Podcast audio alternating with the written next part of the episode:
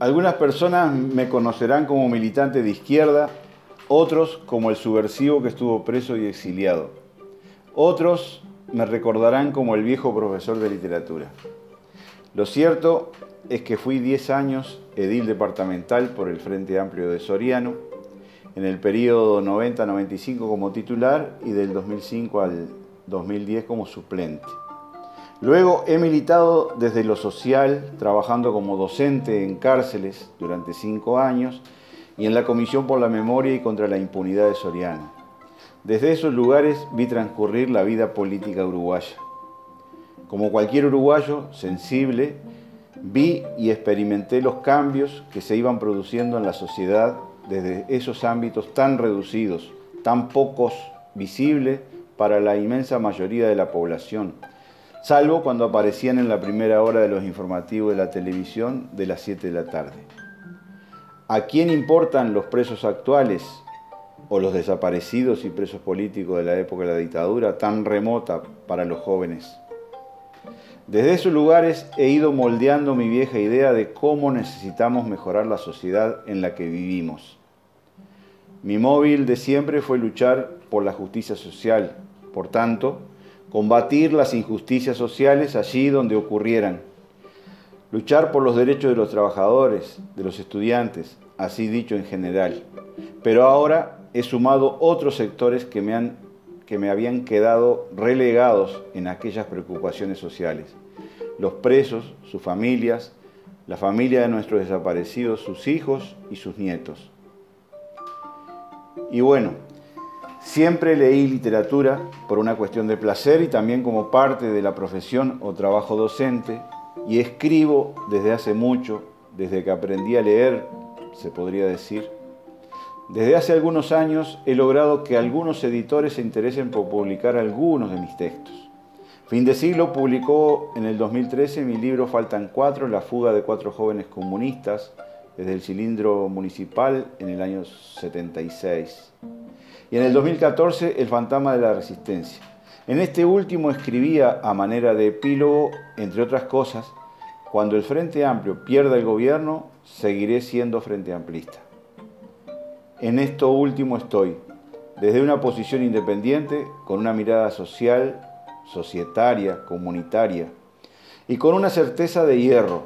Serán las y los jóvenes quienes salvarán el proyecto ellos serán quienes le darán continuidad a lo que empezó hace mucho, para poner una fecha más o menos cercana, con el grito de obreros y estudiantes unidos y adelante, con el que se peleó y conquistó la autonomía y la ley orgánica de la Universidad de la República en 1958, o el manifiesto por una enseñanza democrática de la marcha estudiantil de 1983, cuando la dictadura daba sus últimos zarpazos.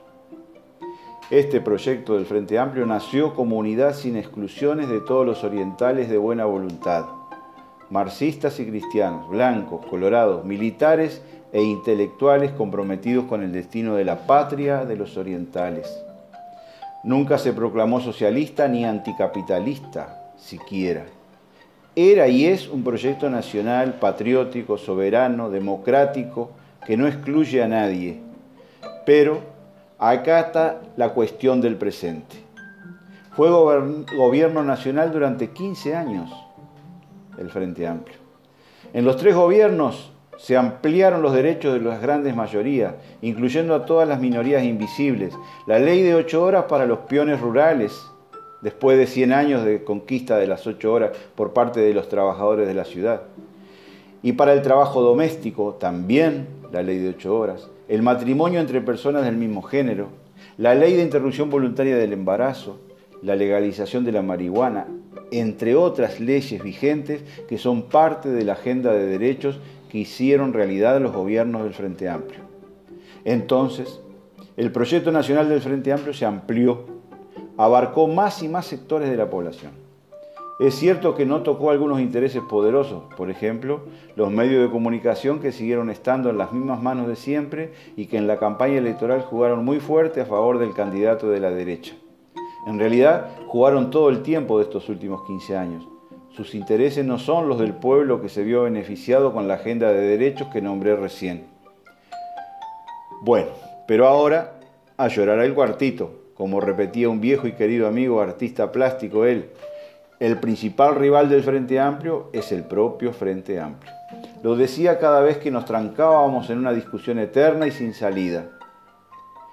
Creo, tengo la convicción de que el Frente Amplio debe volver a su esencia, a las bases de su creación, esto es, escuchar y sentir, vivir con, ponerse a la altura de las organizaciones sociales, entre los colectivos que representan toda esa agenda de derechos, porque cuando comenzamos a perder esos derechos, quienes más lo sufren son los jóvenes, los pobres, los más desprotegidos de la sociedad, como lo estamos viendo en estos días en donde comenzó la represión de vivir sin miedo del guapo.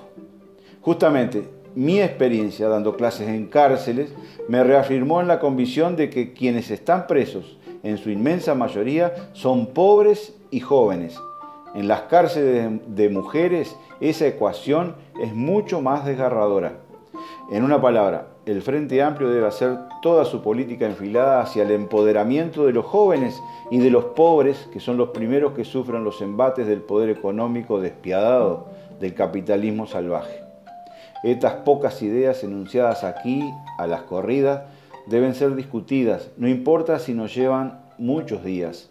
El Frente Amplio perdió su capacidad de discusión político-ideológica y hasta filosófica y debe recuperarla buscando los medios, los cómo, el dónde, de acuerdo a, los nuevos tiempos de los uruguayos. Ahora para terminar este ciclo electoral faltan las elecciones municipales. Aquí en Soriano ya está bueno de que gobiernen siempre los blancos. Hace falta una alternancia en el gobierno departamental.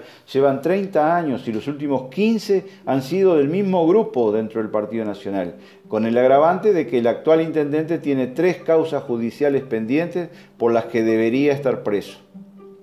El Frente Amplio, en cambio, tiene un grupo, un equipo de compañeros con experiencia en la Junta Departamental y en las juntas locales. Conocemos cómo funciona un municipio, cuáles son las responsabilidades, los deberes y derechos. Por tanto, el Frente Amplio se merece una oportunidad al frente de la administración del departamento de Soriano. En próximas audiciones, ahora llamadas podcast, hablaré de esto con más detenimiento. Ahora ya basta como presentación.